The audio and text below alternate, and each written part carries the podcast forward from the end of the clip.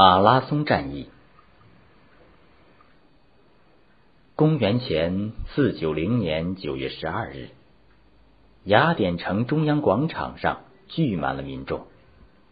此时，在城东北海边的马拉松平原上，雅典军队与波斯军队正在激战。这是一场关系到雅典能否保持独立自由的战斗。时间在一分一秒的过去，人们沉默着。大家怀着忐忑不安的心情等待着战斗的结果。突然，一个满身血迹的战士，快跑能手菲迪皮茨冲进了广场。他激动的喊道：“我们胜利了！大家欢乐吧！”听到这一振奋人心的消息，广场上立刻爆发出一阵阵热烈的欢呼声。而菲迪皮茨却因创伤和过度疲劳。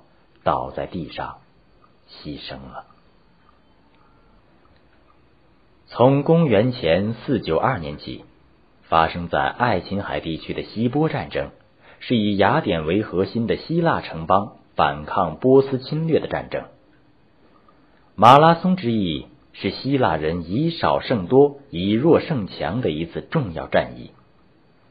那年，位于现在伊朗高原的波斯帝国。派出大批战舰入侵希腊，拉开了希波战争的序幕。不料，波斯海军在途中突然遭到了飓风的袭击，三百艘战舰全部沉入海底。波斯舰队未经交战就这样覆灭了。波斯国王大流士一世十分恼怒。第二年，他又派出使者到希腊各城邦，要求土和水，意思是。要他们俯首投降。一些城邦害怕波斯帝国，拱手献出了土和水，表示屈服。但是，希腊的两个最大城邦雅典和斯巴达却断然拒绝。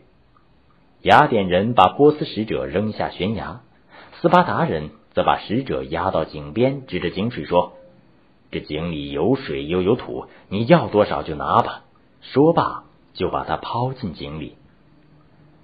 波斯国王闻讯勃然大怒，他立即派最有战斗经验的老将军率领大军第二次远征希腊。公元前四九零年，强大的波斯舰队横渡爱琴海，在雅典城东北六十公里的马拉松平原登陆。在这生死存亡的紧急关头，雅典一面紧急动员，加强备战。一面派快跑能手斐迪皮茨到斯巴达求援。斐迪皮茨日夜兼程，只用了两天的时间，跑完了一百五十公里的路程，及时到达斯巴达。不料，斯巴达以自古以来的风俗为借口，要等到月圆时才能出征。雅典得知这不愉快的消息，并不气馁，推举坚决抗战的米泰亚德为总司令。决心依靠自己的力量抗击敌人。雅典军队只有一万人，而波斯军队据说有十万人。面对强敌的逼近，米泰亚德对战士们说：“雅典是带上奴隶的枷锁，还是永葆自由？关键在你们身上。”战士们斗志大增。九月十二日。雅典军队在米泰亚德的率领下奔赴马拉松平原，与波斯军队决战。马拉松平原是一个三面环山的河谷，如果他失守，雅典就会被波斯扫平。此时，米泰亚德深知波斯军队数倍于己，而且装备精良，擅长在平地作战，并惯用中央突破的战术。他根据作战双方的情况，把雅典的精锐步兵。布置在马拉松山坡两翼，正面战线上兵力相对比较薄弱。战斗开始了，雅典军队首先从正面佯攻，波斯军队不知时机，立即进行反击，很快突破雅典军队的正面阵线。雅典军队且战且退，波斯军队步步紧逼，但队伍却越拉越长。正当波斯军队得意洋洋的时候，埋伏在两翼的雅典军队在米泰亚德指挥下，犹如神兵天降。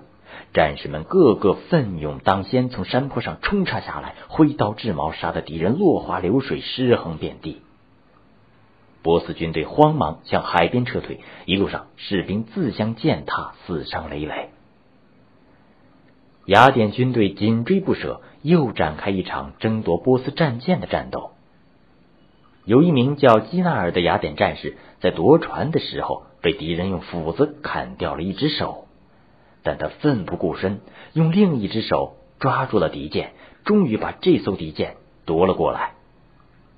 最后，他光荣的牺牲了。在马拉松战役中，雅典共俘获七艘敌舰，打死波斯官兵六千四百人，而雅典只牺牲了一百九十二名将士。米泰亚德再次选中斐迪皮茨，让他把胜利的捷报。尽快告知雅典人，这位长跑健将其实已经受了伤，但还是毅然接受了任务，飞快的从马拉松向雅典中央广场跑去。马拉松战役的胜利使整个希腊免遭波斯帝国的侵占和奴役，也极大提高了雅典在希腊的政治地位，还促进了整个希腊半岛经济文化的繁荣。为了纪念马拉松战役和希腊英雄斐迪皮茨，一八九六年在雅典举行的现代第一届奥林匹克运动会上，设置了一个新的竞赛项目，这就是马拉松长跑。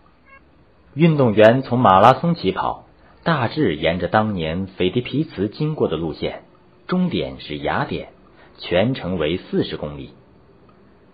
一九二四年。这段距离又被进行了仔细测量，确定为四十二公里又一百九十五米。这就是今天世界各国通用的马拉松长跑的距离。